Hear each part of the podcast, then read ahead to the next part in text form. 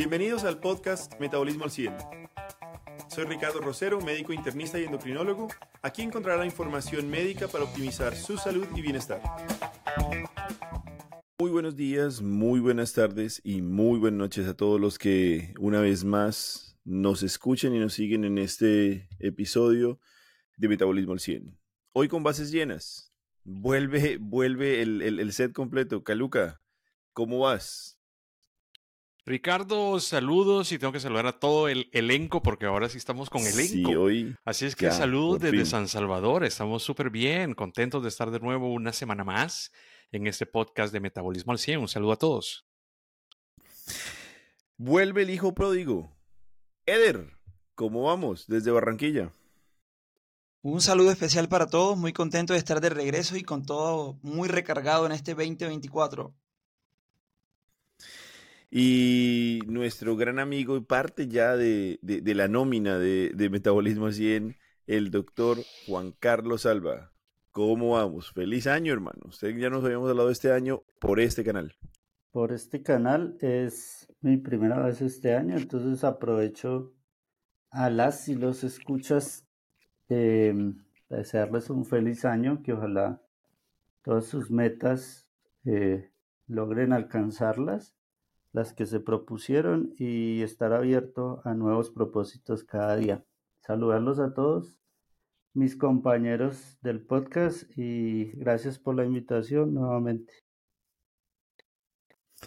No, no, no, gracias a vos siempre por, por estar para nosotros.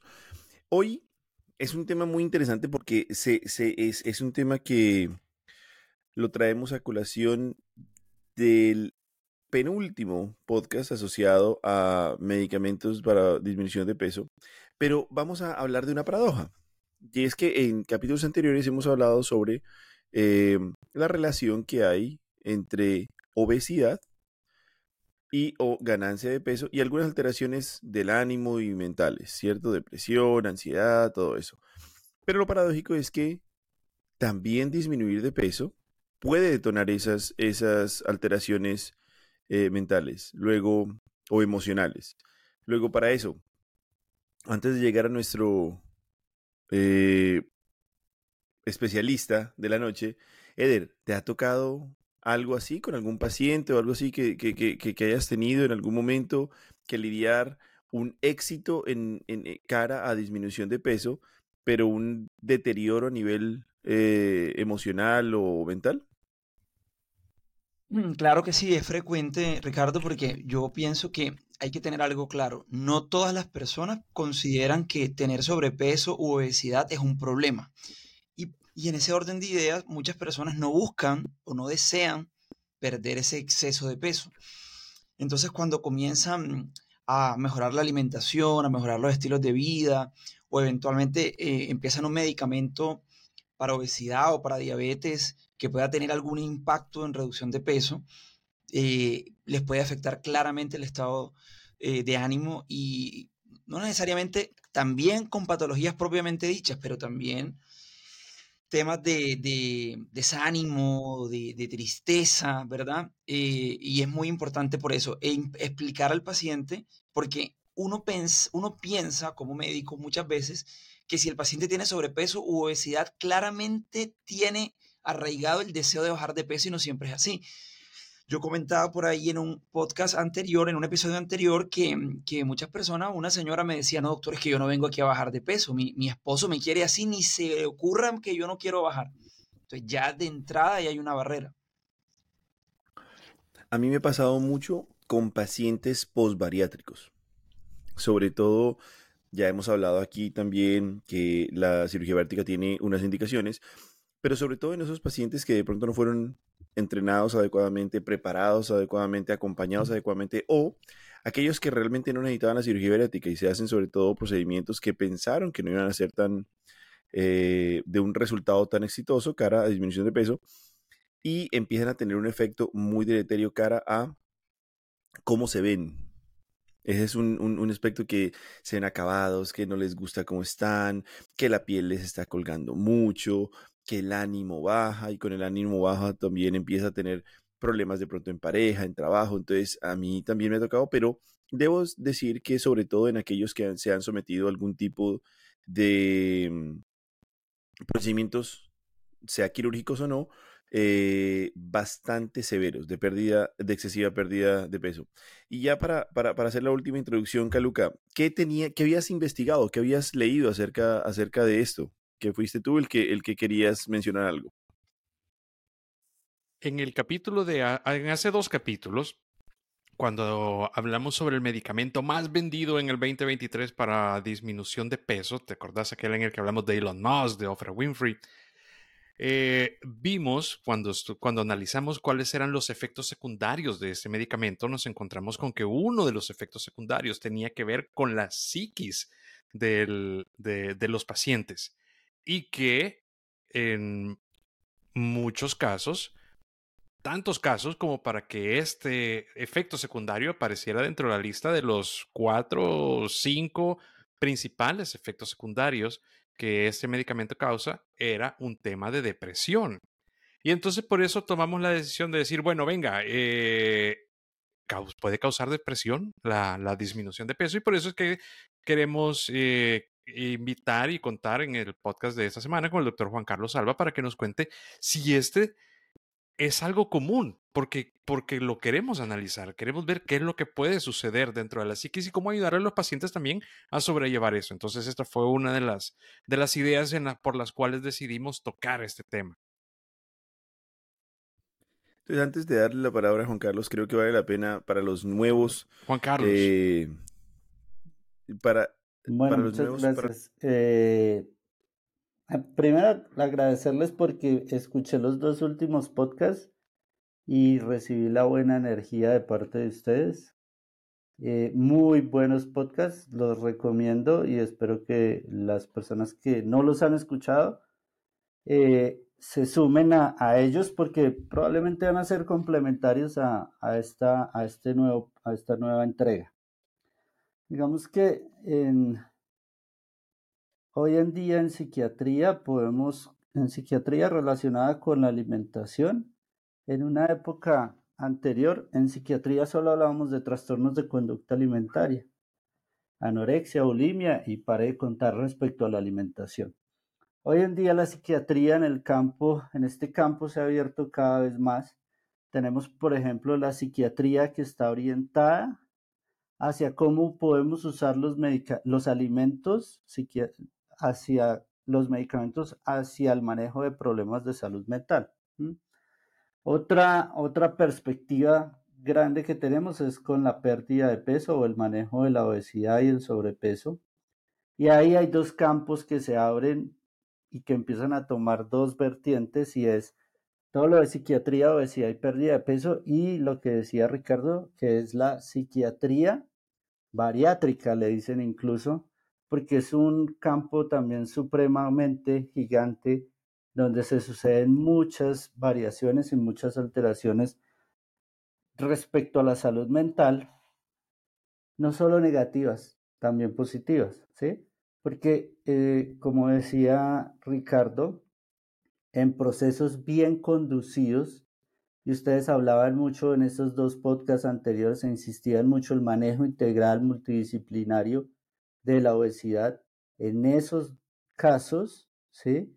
Es exitoso en temas de salud mental, ¿sí? Pacientes con problemas de conducta alimentaria mejoran, pacientes con depresión, que es el tema de hoy, van a mejorar en un proceso adecuadamente conducido.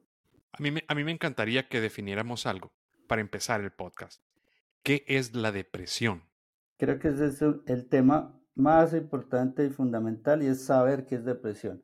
¿Por qué? Porque suele sucedernos que el estado emocional normal llamado tristeza y que en el mundo occidental calificamos como negativo, generalmente las emociones para nosotros son positivas o negativas y las emociones no son ni positivas ni negativas, son emociones humanas, ¿sí? Y hay que vivirlas como son. En el mundo occidental le tenemos miedo a las que llamamos emociones negativas, ansiedad principalmente y tristeza. Y la tristeza es un momento reflexivo que se ajusta y es reactivo a situaciones difíciles, como el duelo, por ejemplo.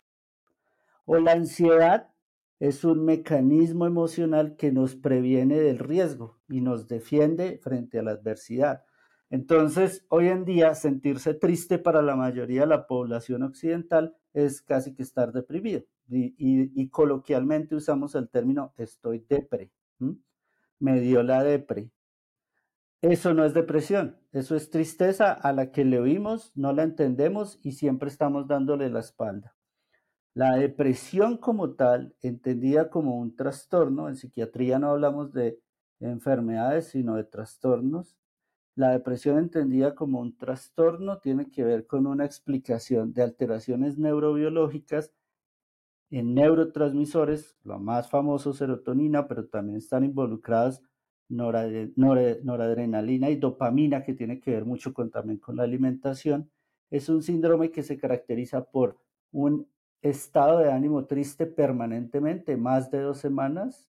A veces ni siquiera es tristeza, puede ser la falta de motivación, la pérdida del placer, decimos anedonia, que es muy frecuente, por ejemplo, en los adolescentes, o la irritabilidad, y se acompaña de otros síntomas desde el componente emocional al componente neurovegetativo y el componente físico, pérdida de peso, alteraciones en el patrón de sueño, disminución de la concentración, ideación de muerte y de suicidio. Y miren este, esta variable tan importante en depresión y es pérdida o aumento de peso, pérdida o aumento del apetito. Luego ahí no hay ningún efecto paradójico, sino hay un efecto dual, porque estamos hablando de, de, de, o la pérdida de la ganancia puede llegar a tener. ¿Hay alguna explicación neurobiológica a por qué ganancia o pérdida de peso me afecta. O sea, me refiero, cara lo que estamos hablando, dopamina, serotonina, todo eso, ¿se, se, se, se está relacionando niveles o simplemente que en algunos momentos lo tenemos muy altos por cualquier cosa? O los alimentos que cada vez están, digamos, eh, llamémoslos manipulados, para favorecer esa, esa sensación de, de alegrías o, o, o como se quería distinguir como emociones eh, positivas, como ya no tenemos acceso a eso, entonces eh, hay como una especie como de, de, retiro abrupto, como tipo adicción que nos puede inducir la depresión, o qué se sabe sobre eso? Digamos que en términos de apetito, aumento o disminución del apetito puede llevar, en el caso del aumento puede ser eh, lo que llamamos comer emocional, que es una forma, forma de búsqueda de placer a través de los alimentos y que lo que eh, la persona está intentando es regular sus emociones, manejar su tristeza por vía la, la, vía hedónica de la, de la alimentación. Y en eso sí que hemos aprendido mucho con la cirugía bariátrica y es que la manipulación intestinal sí genera un cambio en la percepción hedónica de los alimentos y el control que tenemos sobre la ingesta de los, el control ejecutivo que tiene que ver con el, la planeación de nuestro cerebro respecto a la ingesta alimentaria no solamente es el efecto allá en el estómago. Eh, y en el caso de la anorexia, es decir, la pérdida del apetito, el desgano para comer, ¿cierto? La anulación de la ingesta alimentaria, también tiene que ver con un repliegue hacia, hacia lo interior, hacia el ser interior, hacia, hacia, hacia, hacia, hacia le decimos el amor propio, el narcisismo, que hace que me anule a lo, a lo de afuera y estoy tan melancólico, tan triste, que me anulo a la percepción de los alimentos que incluso podrían darme un poquito de, gusto, de sentirme vivo, de buscar placer, ¿sí? Entonces, inhibir la alimentación también es una forma de incrementar la depresión. Por eso hablábamos, hablaban ustedes de la pérdida de peso, ¿no? Entonces, ahí es, y complementario al podcast pasado, es una, una restricción alimentaria que llaman hoy en día dietas predispone más al riesgo de depresión, ¿sí? Contrario a una alimentación saludable donde yo escojo lo que quiero y como decía Ricardo en ese podcast, lo que me gusta, ¿sí? Para hacerlo saludable y para, para que alimente no solamente mi cuerpo, sino también mi mente. Pero ven acá, Em, tengo esta pregunta, porque no, sé si es que Caluca entendió muy bien. Yo, la verdad, me quedé eh, perdido y de pronto es que, no sé, tuve una baja señal o lo que sea. Pero dijiste que la manipulación intestinal tenía un efecto neurológico. ¿Cómo se puede de pronto explicar esa parte eh, más fácil? Porque, ¿y solo es a nivel intestinal o también a nivel de grasa? ¿Las cirugías plásticas pueden tener, por ejemplo, las abdominoplasias, podrían llegar a tener ese efecto o no? No, es más en, la cirugía bariátrica, también porque como hay una manipulación de la microbiota, ahorita ahí, en, cuando les decía, una rama de la psiquiatría que explica cómo la nutrición puede influir en los trastornos mentales y cómo puede ayudar a aliviar trastornos mentales desde micronutrientes, aparece otra, otra rama muy grande que es el microbioma intestinal. Y hemos hablado del, del eje intestino-cerebro, ¿cierto? Mediado por el microbioma. Y se ha encontrado como las personas con obesidad tienen una alteración ¿sí? en, en, esta, en esta flora intestinal. De hecho, algunas personas hablan del eje intestino cerebro músculo que tanto le gusta a Ricardo como una vía o una indicación para manejar depresión. O sea, mejor alimentación, póngalo a hacer ejercicio y dicen los estudios que es tan efectivo como dar antidepresivos o hacer psicoterapia.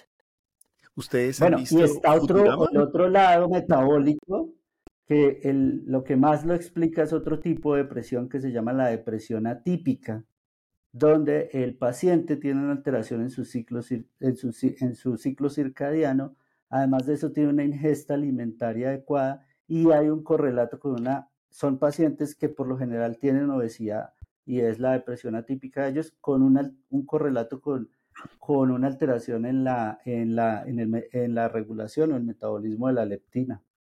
Antes, antes de darle paso a Eder, le quería hacer, ¿ustedes han visto Futurama o es un programa de pronto muy, muy, muy básico para ustedes. A mí me gusta, la verdad. es el de Hanna Barbera, ¿no? ¿Cómo? Los Simpson. Sí, es el de, Hanna Barbera, ¿no? son los sí, en el futuro, ¿no? Exacto, exacto. Futurama, se, ¿se acuerdan del protagonista principal?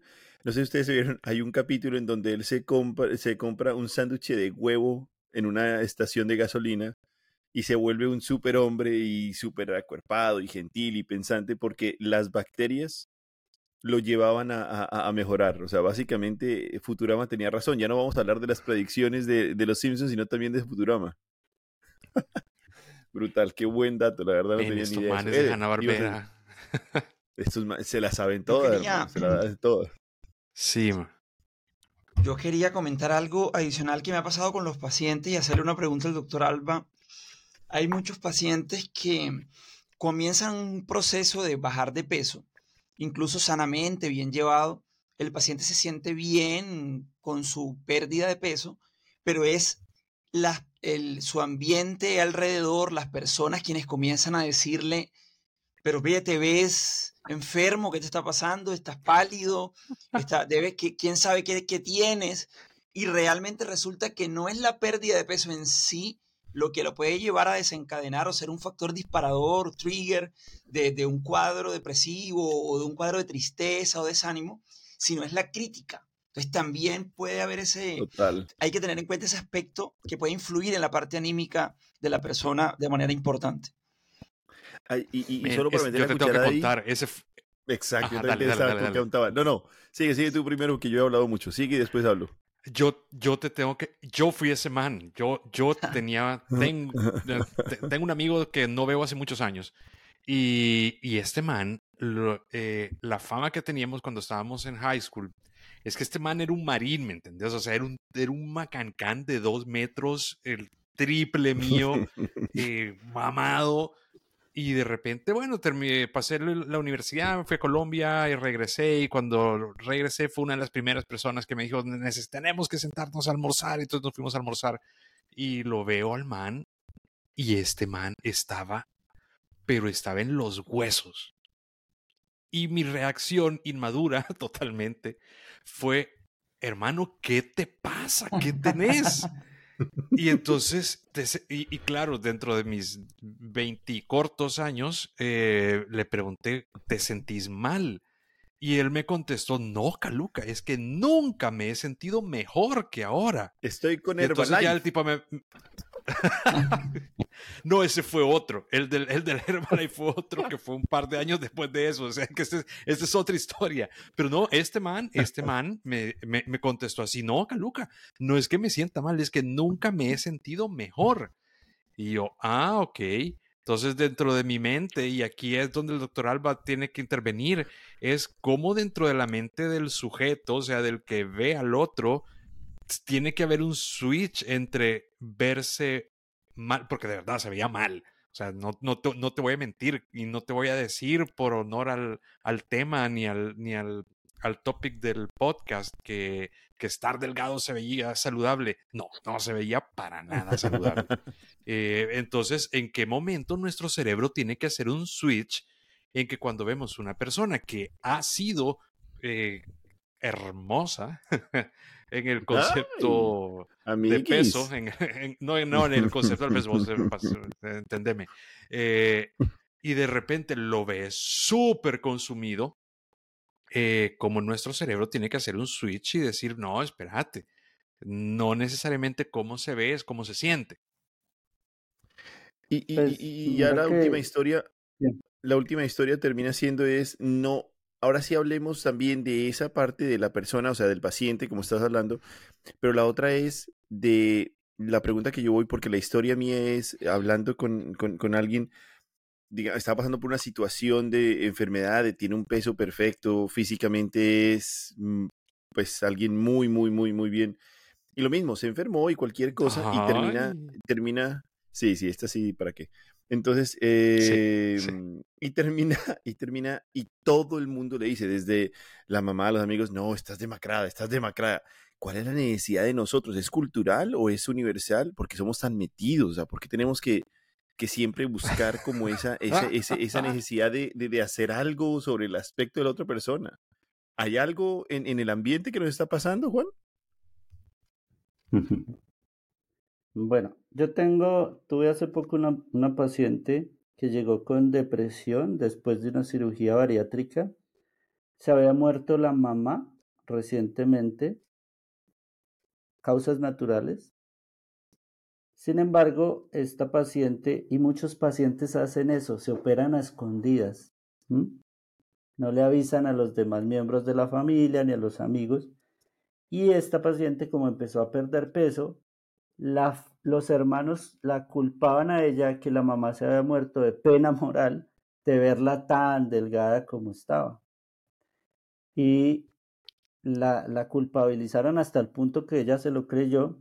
Incluso la mamá antes de, de fallecer le decía, hija, ya, ya, ya, ya devuélvase a como estaba, ¿sí? Ya, ya sabemos que sí puede adelgazar, ya sabemos que cumplió su objetivo, pero vuélvase a poner el estómago, prácticamente le decía. ¿Qué pasa allí? Que nuestros pacientes que viven con obesidad, sobre todo cuando van a ser llevados a cirugías bariátricas o cuando van a someterse a un manejo farmacológico, como ustedes lo mencionaban, con una pérdida significativa de más del 15%, donde van a haber evidentemente cambios físicos, ¿sí? necesitan ser preparados. Nosotros hablamos de hacer una valoración psicosocial del paciente, pero hoy por hoy pero hoy en día no es solo del paciente, es también una intervención de familia, porque tenemos que prepararlos, porque los familiares son los principales validadores sociales o los defienden de la crítica social. Crítica social que está fundamentada más como en una teoría o en un principio evolucionista, y es que si yo veo a alguien que estaba bien, de, con un volumen grande, y de la noche a la mañana aparece demacrado, ¿cierto? Porque no lo neguemos, la pérdida de peso es muy marcada al comienzo del tratamiento, por ejemplo, en cirugía bariátrica, hasta lograr después una estabilización, hasta lograr compensar músculo y hueso, ¿cierto? Entonces sí da la impresión de la que la persona está enferma, aunque ellos nos dicen, como le decía el amigo de Caluca, estoy mejor, porque ya me muevo, ¿cierto? Puedo moverme, ya no me duelen las articulaciones. Tiene que ver mucho con esa validación social pero para la cual deberíamos preparar a nuestros pacientes antes y reforzar el núcleo familiar. Otra cosa que es súper, súper importante es mirar cómo está la imagen corporal de nuestros pacientes antes de la cirugía, ¿sí? Porque a veces es no solamente el peso, sino una imagen de sí mismo evaluada. Y podemos llevarlos a perder peso y van a seguir creyendo, le decimos grasa fantasma, que están en obesidad o van a perder peso, pero evidentemente no es lo que querían, ¿sí? Eh, o pasa como, como le pasó a la paciente de Eder, que le dicen a uno, doctor, yo bajé de peso, pero perdí mi cola, mis senos están súper caídos, eso era lo que a mí me hacía sentir una persona atractiva, ahora ya no tengo nada, ¿sí? Entonces, ese apoyo durante el proceso es fundamental y aquí entra también todo el tema de actividad física, ganancia muscular.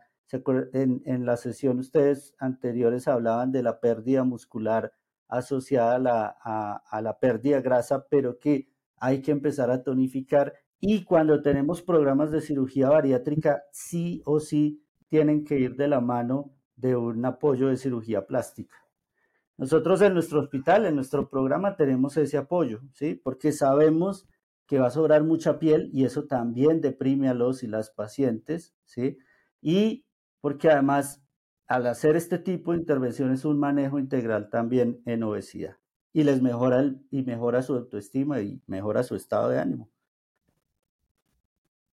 Y, y, y, en cuanto a los, a los, a los calucas así metidos que en vez de decir qué bueno verte hace tiempo, sino ven, porque estás tan acabado, tan demacrado, tenemos que hacer una, una, una educación a nivel social o, o, no, yo, ¿eso, es muy latino? Yo le diría, yo le diría a los pacientes que digan, no, que le digan a los pacientes, que los pacientes le digan a, la, a este tipo de personas lo que Messi le dijo al jugador este holandés, ¿no?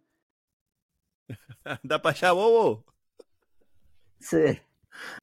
Sí, va para allá. Es lo que te digo. Me parece No, claro, pero es que, no, es que, si fortaleces la autoestima, si fortaleces la autoestima de un paciente, cualquier comentario externo no le va a afectar. Claro, pero es que imagínate, te puedes aguantar uno, pero por muy fuerte que estés, cuando tenés a toda tu familia, todo el trabajo y toda la gente que te conoce, y, y ya, o sea, aguantas uno, pero ya cinco que te digan que mal te ves, yo, me empiezo a sentir malo, por lo menos me preocupo.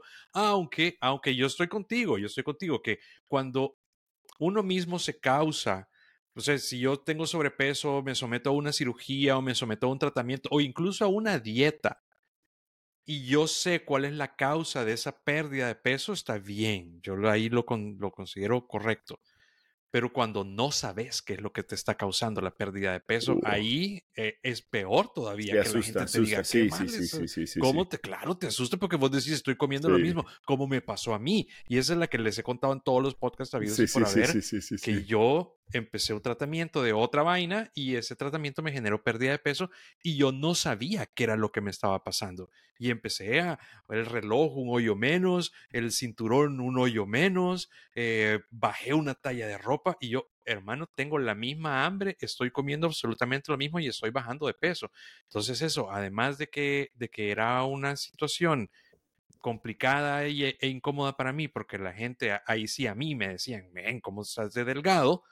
Yo no sabía la causa. Entonces era muy asustador. Sí, me mm. asusta. Sí, asusta. Retomando. que se habla? Retomando un, retomando un poco una idea del doctor Alba, y es que definitivamente, como se ha mencionado en podcasts anteriores, también en episodios, evidentemente hay que preparar al paciente y preparar a la familia y el entorno, y eso creo que es fundamental. Pero lo otro también es que no necesariamente perder peso también es bueno. Eh, hay que, yo pienso que aquí lo que Ricardo eh, también ha hablado muchas veces y es que yo, yo pienso que ya es hora de ir hablando y yo creo que la mayoría de la gente va a ir entendiendo lo de la composición corporal. Y eso creo que nos llevaría también a entender más claro el concepto de que lo que debemos buscar desde el punto de vista físico en primera instancia es una mejoría de la composición corporal más allá que una pérdida de peso porque como mencionaba Caluca, hay pérdidas anormales de peso también que no son, pues obviamente no es algo bueno. Entonces, perder peso en sí mismo tampoco necesariamente representa algo bueno, inclusive aunque el paciente se sienta bien con ello. porque es que la salud no es solamente el peso, sino otras cosas también importantes, creo que debe partir y de ahí el manejo multidisciplinario que siempre se ha mencionado en un, en un tema, en un trabajo en la esfera mental importante para, no solo para detectar problemas, eh, digamos, o alteraciones en el estado de ánimo y demás, sino también trabajar en ese fortalecimiento y en esa, tener como esa defensa ante la crítica, porque mucha gente decae. Pero sí quería resaltar el tema de que pudiéramos, y no sé qué opinan, hablar, comenzar a hablar un poco de que las personas de la comunidad comiencen a entender más en un tema de mejorar la composición corporal pensando en salud.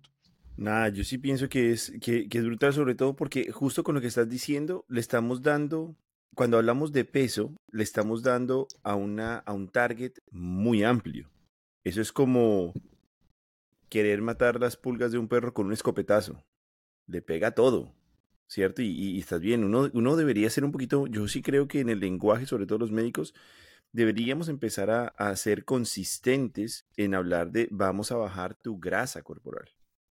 Y ya está. Em, porque mucha gente delgada sigue pensando que el marcador es la báscula y se aleja muchísimo de la composición corporal y, eso sí también estamos hablando de los, de los delgados enfermos que, que ya pueden estar rayando inclusive de los trastornos de alimentación que mencionaba previamente Em, Juan, no sé, yo, yo, yo estoy de acuerdo, de acuerdo contigo, pero yo creo que eso tiene que ir desde, desde donde estás vos, o sea, desde la, desde la academia, porque nosotros seguimos llamando inadecuadamente a los pacientes. Pienso que sí, totalmente de acuerdo con vos. ¿Qué vas a decir, eh, Calu? Yo creo que acá tenemos dos campos y, creo que es muy bueno. Estamos justo a la mitad del podcast en ese momento y creo que es un buen momento para delimitar los dos, las dos áreas. Una de ellas tiene que ver con el caso que yo expuse. Sí, yo, yo no me acuerdo si fue en Colombia o fue en El Salvador donde yo escuchaba este eslogan que decía salud es verse bien. No, no, no, no sé si les suena a ustedes. A mí no. no entonces muy, posible, muy, posiblemente sea en El Salvador. Así decía ese eslogan, salud es verse bien. Y, y, y ya que el tema del podcast es la depresión que puede generar la pérdida de peso, una, un área, una de las dos áreas que quiero delimitar es la presión social o, la reacción social de nuestro círculo más cercano ante la pérdida de peso que nos hace no vernos saludables, aunque lo estemos, genera esta reacción en nuestro cerebro de decir, men, yo bajé de peso, estoy haciendo esta vaina, a veces me, gasté un montón de plata eh, para que la gente me diga que me veo mal, estoy jodido, ¿sí? Entonces, ese es, es un área. Pero lo que el doctor Alba comenzó diciendo a mí se me hace súper interesante y me gustaría también que, no lo dejemos de tocar y que, y, que, no sea simplemente, lo mencionó el doctor y ya, que es cuál es la relación fisiológica que hay entre el intestino, el cerebro y cómo hay una serie de reacciones químicas en este proceso en las que puede llevar a una persona a caer en la depresión y a una depresión clínica. ¿Sí me entendés? Ya, ya, ya es una enfermedad, ya no es que, mm, como, qué mal me siento porque todo el mundo me dice esto, sino ya es una vaina depresiva patológica. Así que, doctor, tal vez eh, podamos ahondar un poco más en esta segunda parte, porque creo que la primera está bastante sencilla y es muy fácil de entender y es muy fácil de, de atacar las causas, pero en la segunda creo que sí amerita que lo hablemos un poco más. Mira, en la primera quisiera complementar algo más y es como ahora en personas con obesidad eh, eh, manejamos, por ejemplo, los folatos como manejo coadyuvante de la depresión. Y como, por ejemplo, en depresión, en, pacientes de cirugía bariátrica, la deficiencia de vitamina B12, que suele eh, suceder habitualmente y muchos de ellos tienen que estar suplementados con vitamina B, B12, la deficiencia se asocia también a depresión. Entonces miren toda esta, esta relación entre uno y otro. De depresión clínica, sí, vamos a ver varios casos de, síntomas eh, depresivos en, en, pacientes. Lo importante es que, si bien pretender tener un psicólogo o un psiquiatra siempre manejando los pacientes con obesidad, las personas que están haciendo intervención, que están manejando los pacientes, consideren la variable de salud mental y consideren a la depresión como una forma de presentación, no solamente cuando hay obesidad, sino cuando el paciente está perdiendo peso. Porque, como decías, de, de bienestar y que todos entonces se les va a quitar el, el mal estado anímico, pero puede aparecer y es, es algo que tenemos que estar rastreando en nuestros pacientes, ¿sí? su estado de bienestar asociado a la pérdida de peso, porque no es solo perder peso, los seres humanos también tenemos esta cualidad o calidad humana y es siempre estar insatisfechos. Y de lo que más estamos insatisfechos es de nuestro propio cuerpo, lastimosamente. La gran mayoría, Caluca.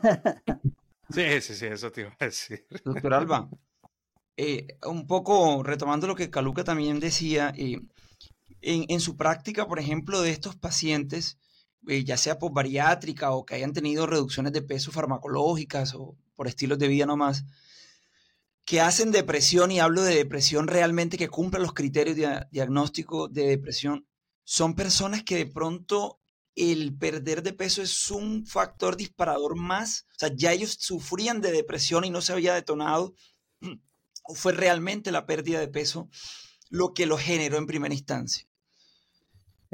Por eso la importancia de lo que les decía yo, la valoración psicosocial en obesidad, porque siempre indagamos si hay antecedentes personales de depresión, también si hay antecedentes familiares de depresión porque también deberíamos estar, si, hay, si existen estos, estos signos de alarma, deberíamos estar prevenidos con la pérdida de peso si se va a presentar, y no solo depresión, sino cualquier trastorno mental que pudiese ser exacerbado en, no solo en el manejo previo, sino en el manejo después de la pérdida de peso, ¿sí?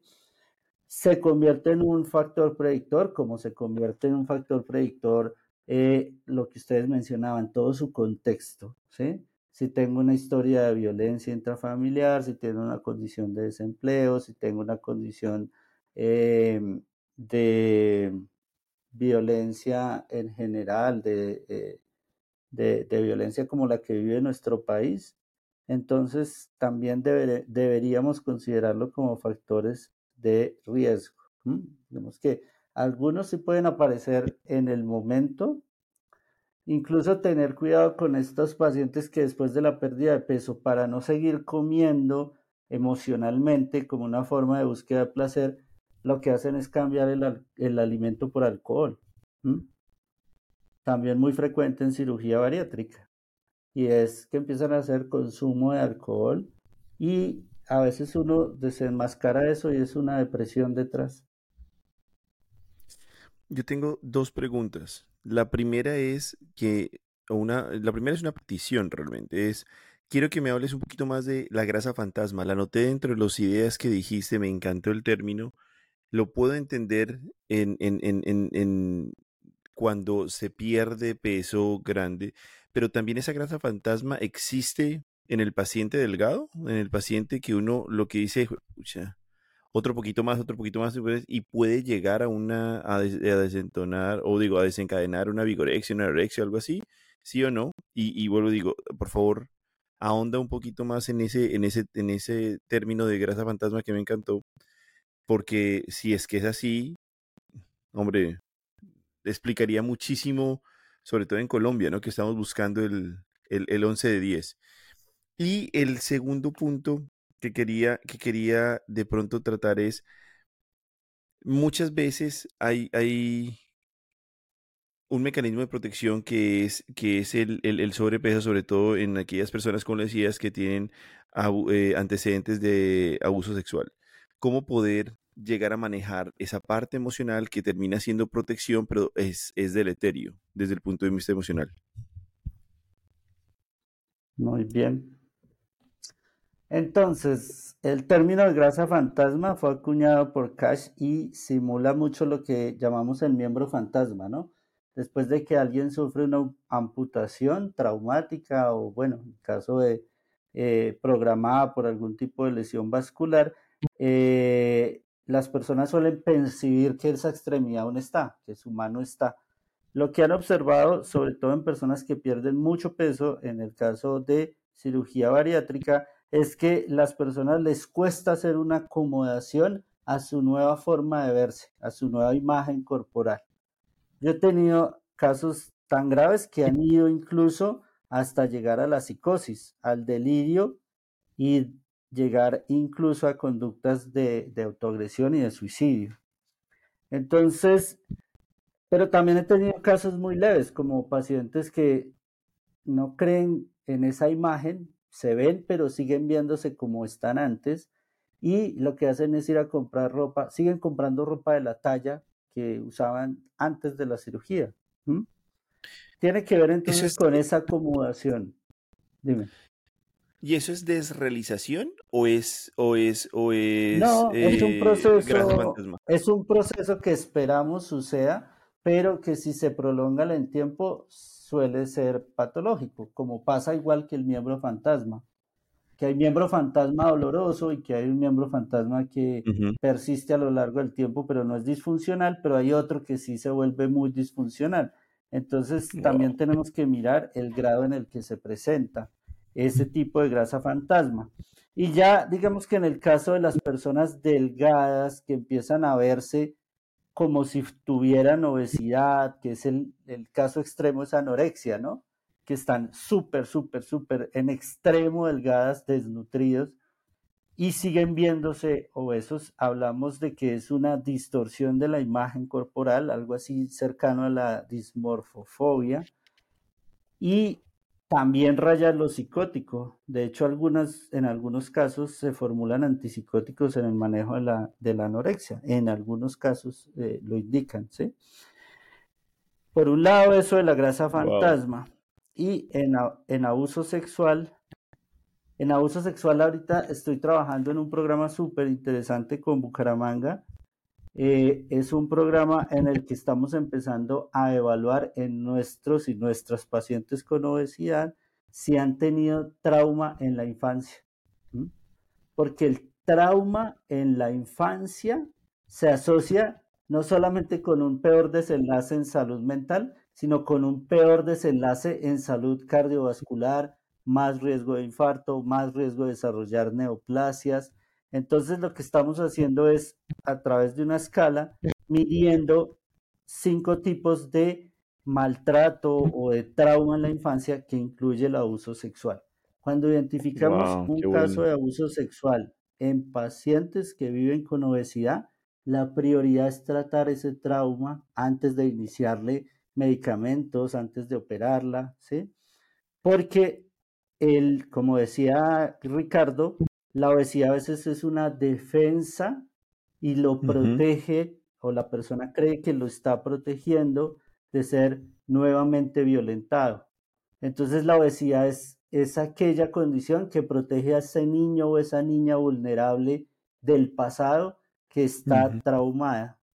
Entonces hay que hacer intervención y lo que vamos a empezar a hacer con estos pacientes es una técnica que se llama EMDR, que es un, una forma de reprocesar el trauma para así, después sí, ponerle el balón, hacerle la cirugía, ponerle SEMA, ponerle el iraglutide y hacer todo lo demás. Pero mientras la parte mental no esté reparada, de nada vale hacer otra serie de intervenciones porque van a ser un fracaso. Vamos a tener reganancias, ¿cierto? Van a ser manejos de una dieta restrictiva a la que quieren romper o la que quieren llegar a su fin van a ser manejos de medicación de unos meses, ¿cierto? Con otras, con ganancias después, o lo que mencionaba Ricardo en la sesión anterior, es cirugías no necesarias o cirugías que se vuelven fracasos o que necesitan reintervenciones, mientras no tengamos una salud mental óptima en nuestros y nuestras pacientes. Carlos, ¿querías hablar algo? Doctor Alba, una, una consulta la, en estos casos. Cobro honorario, si es consulta médica. No, no, es una pregunta, es una pregunta. Ah. Eh, la, obesidad en esas personas que, tú dices que, que la, la, la, utilizan como una defensa por un, un, suceso traumático de estos en su niñez. Eh, eh, ¿Por qué? De aquí, para entenderlo bien, que ellos piensan que al, al, desarrollar obesidad no van a ser atractivos. Bueno, esto hay que cogerlo con pinzas, ¿no? No es que literalmente sucede así, que yo voluntariamente me genero obesidad, ¿sí? Es algo, son mecanismos inconscientes, son, son cosas que no están planeadas, ¿sí? Pero de una u otra forma las personas en, el contexto social, para la mayoría de las personas, eh, eh, la, la condición de obesidad es algo que no es deseable, ¿cierto? Que no genera una apetencia y de una u otra manera protege de ser nuevamente víctima de esa violencia, ¿sí? Pero es un mecanismo muy inconsciente, ¿sí? No podemos decir que todas las obesidades asociadas a abuso sexual tienen y cumplen con esa condición. Por eso la importancia de sentarse uno con su paciente, conocerlo, ampliar la entrevista, siempre, siempre manejados en un contexto clínico e interdisciplinario. Pero aquí, aquí quiero contar una experiencia y es que también yo tuve un paciente eh, masculino que me dijo, yo fui siempre un eh, niño con obesidad y sobrepeso y de adolescente cuando me quisieron llevar y todo eso, nunca me permitieron bajar de peso porque oía siempre los cuentos, obviamente, eh, de mucha violencia, que a los flaquitos los cargaban y los desaparecían rápido mientras que los pacientes con gran peso, era como era difícil cargarlos, los dejaban abandonados y, em, y pues era más fácil rescatar el cuerpo. Entonces, la situación para él siempre mantenerse gordo fue que como vivía una constante amenaza de muerte, por lo menos que lo mataran, pero que pudiera recuperar la familia, su cuerpo en caso de... Obviamente se imaginan quién, quién puede ser en la época de los 90, pero, pero, pero era así. Y cuando me lo contaba, él decía, para mí bajar de peso jamás fue una opción. Hasta ya de adulto, que ya tuvo todo lo que sea.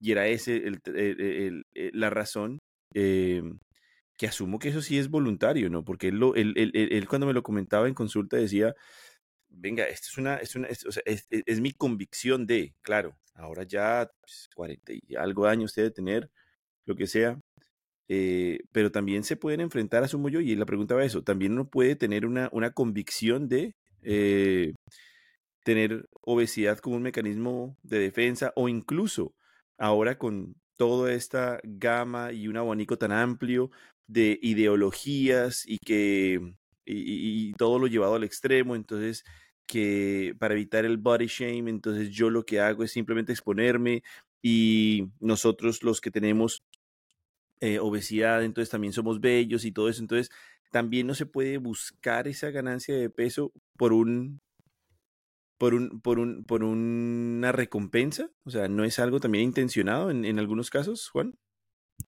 Sí, claro. Pero también esconde muchas psicopatologías, esconde muchas condiciones a veces de salud mental. Yo, nosotros tuvimos un paciente que su objetivo era ser la persona con mayor peso, más obesa de Colombia. El Guinness, o sea, pues, no quería perder peso, quería ser el más obeso, ¿sí? Y comía y comía y comía y, pues claramente detrás de eso hay una condición de salud mental oculta. Mm. Claro. Okay, He tenido pacientes que en que la obesidad los hacía también sentirse fuertes como que no se van a meter con ellos porque de alguna manera ese volumen corporal les daba algún tipo de autoridad y de, y de respeto. Chicos, quedan cinco minutos. exacto, que tiene, si pero hay algún tema interesante que todavía esté en el tintero, saquémoslo. Menos mal no hablamos de medicamentos. Sí, esa es la pregunta. Ahora sí, todo lo que hablamos termina siendo el medicamento por sí se relaciona de forma directa con, depresión. Sí, Ricardo, está bien. Bueno, está bien, no te preocupes. No, faltan cinco minutos. Vamos, van a ser diez. Eder. Bueno, eh, doctor, eh, aquí hemos hablado de bastantes casos en, el contexto de pacientes eh, bariátricos, pero también hay que decir que se presenta en pacientes que han tenido tratamientos, por ejemplo, farmacológicos, que han sido de alguna manera, sí, con, que han tenido un resultado muy significativo bastante pérdida de peso. Es decir, decir a la comunidad que no estamos hablando solamente de estos pacientes operados. Recordemos que con medicamentos y con estilos de vida también se puede llegar a perder significativamente peso y también puede ocasionar estos problemas. Yo creo que eso también nos lleva a una reflexión y es que cualquier tratamiento eh, quirúrgico de la obesidad o farmacológico de la obesidad debe tener una valoración, ojalá por un equipo multidisciplinario, pero que haya un profesional de salud mental involucrado, porque es que vemos que por lo menos en Colombia, si usted tiene el dinero, usted va a un cirujano bariátrico particular y lo operan sin tener que ver que si usted tiene algún tema mental, alguna depresión ahí oculta, o, va y usted va a una estética, ¿verdad? Y le mandan liraglutida o semaglutida como, o por TikTok se lo mandan también, y no tienen en cuenta nada de eso, ¿verdad? No tienen en cuenta nada de eso y, se está como normalizando esa situación. No sé si pasa también por allá en, su, en sus prácticas, pero suele pasar mucho acá, por lo menos en la costa y en, algunas partes de Colombia, en otras partes de Colombia. Sí, y acumulan, acumulan y acumulan un fracaso tras otro, y entonces eso también empeora su salud mental y eso también hace que no se adhieran al verdadero manejo, ¿cierto? Que es hábitos de vida saludables, bienestar mental, buen patrón de sueño, y trabajar al músculo, ¿cierto, Ricardo? Yo reafirmo lo que mencionaba anteriormente, de que tengan, todas las personas que nos escuchen y nos miran, nos ven, tengan mucho cuidado porque de verdad que hay muchas personas en el medio que se aprovechan de esa angustia, de esa necesidad de las personas de en bajar de peso y les prometen tratamientos, personas reconocidas con vallas en las ciudades, ¿verdad? Pero que no tienen protocolos de verdad académicos para hacer el abordaje del paciente con obesidad. Yo he aprendido un montón en este podcast y yo creo que cada vez que traemos un especialista, eh, Juan Carlos lo es dentro de su área, eh, le aporta una gran riqueza al, tema que estamos, que estamos tratando. Eh, he aprendido mucho y le quiero dar las gracias a Juan Carlos por eso, porque nos ha abierto capítulos, yo por lo menos no los había considerado, no pensaba sabía obviamente de la amplitud de las consecuencias, de las causas y de todas las raíces hasta dónde pueden llegar en este tema. Pero eh, yo me quedo con eso, el agradecimiento de que enriquezca tanto nuestro, nuestra charla y, y, lo que nosotros le podemos brindar a nuestros oyentes. Así que gracias por eso, Juan Carlos. Bueno, pues igual, este, este podcast quisiera ser atrevido y con ustedes y quizá dedicarlo a la memoria de una gran amiga que se fue.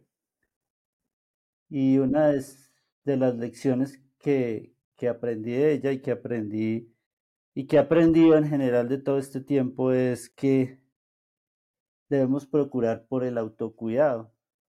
Cuando uno tiene una casa, cuida su casa, que no esté sucia, ¿cierto?